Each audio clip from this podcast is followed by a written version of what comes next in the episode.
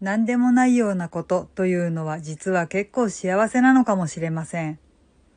どうも、あじたまです。かつてトラブリューとかいう名前のバンドの人たちがこんな感じの歌詞で悲しい歌を歌っていましたが、これから私がしようとする話は全く悲しくないのでそこら辺は大丈夫です。私、ウォーキングを日課にしていまして、今日もまた元気に出かけたわけなんですけど、今日とにかく暑いんですよね。もう何しろ家を出る時点で気温が24度、25度ぐらいあったのかな。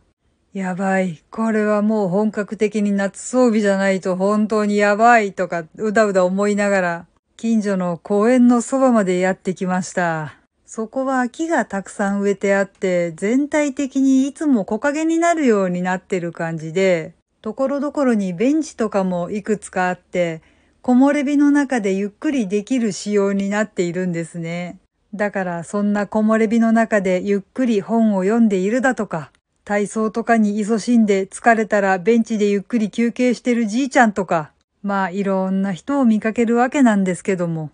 今日そこで見かけたのは仲の良さげな老夫婦でした。特に会話とかもなく、二人静かに寄り添うように、ただ座っていらっしゃる、本当にただそこに座っていらっしゃるだけなのに、見ててちょっと涙が出そうになりました。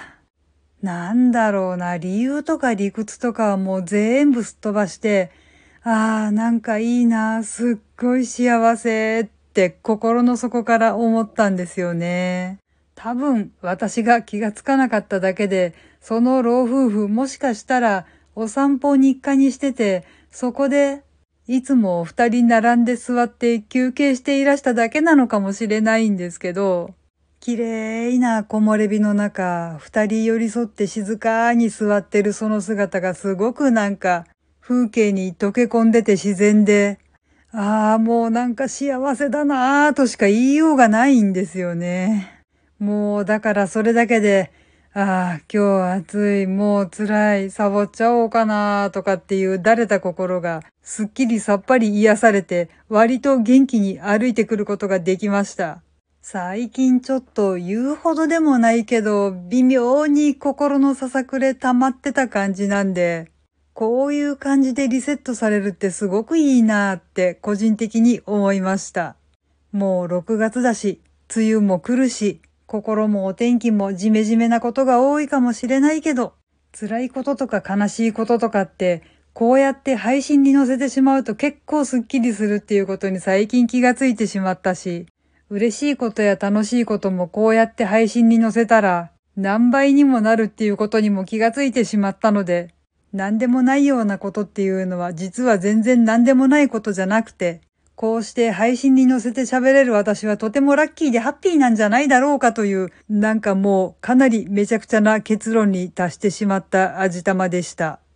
はい。というわけで今回は何でもないようなことって実は結構幸せなんじゃないだろうかというかなり強引なお話でした。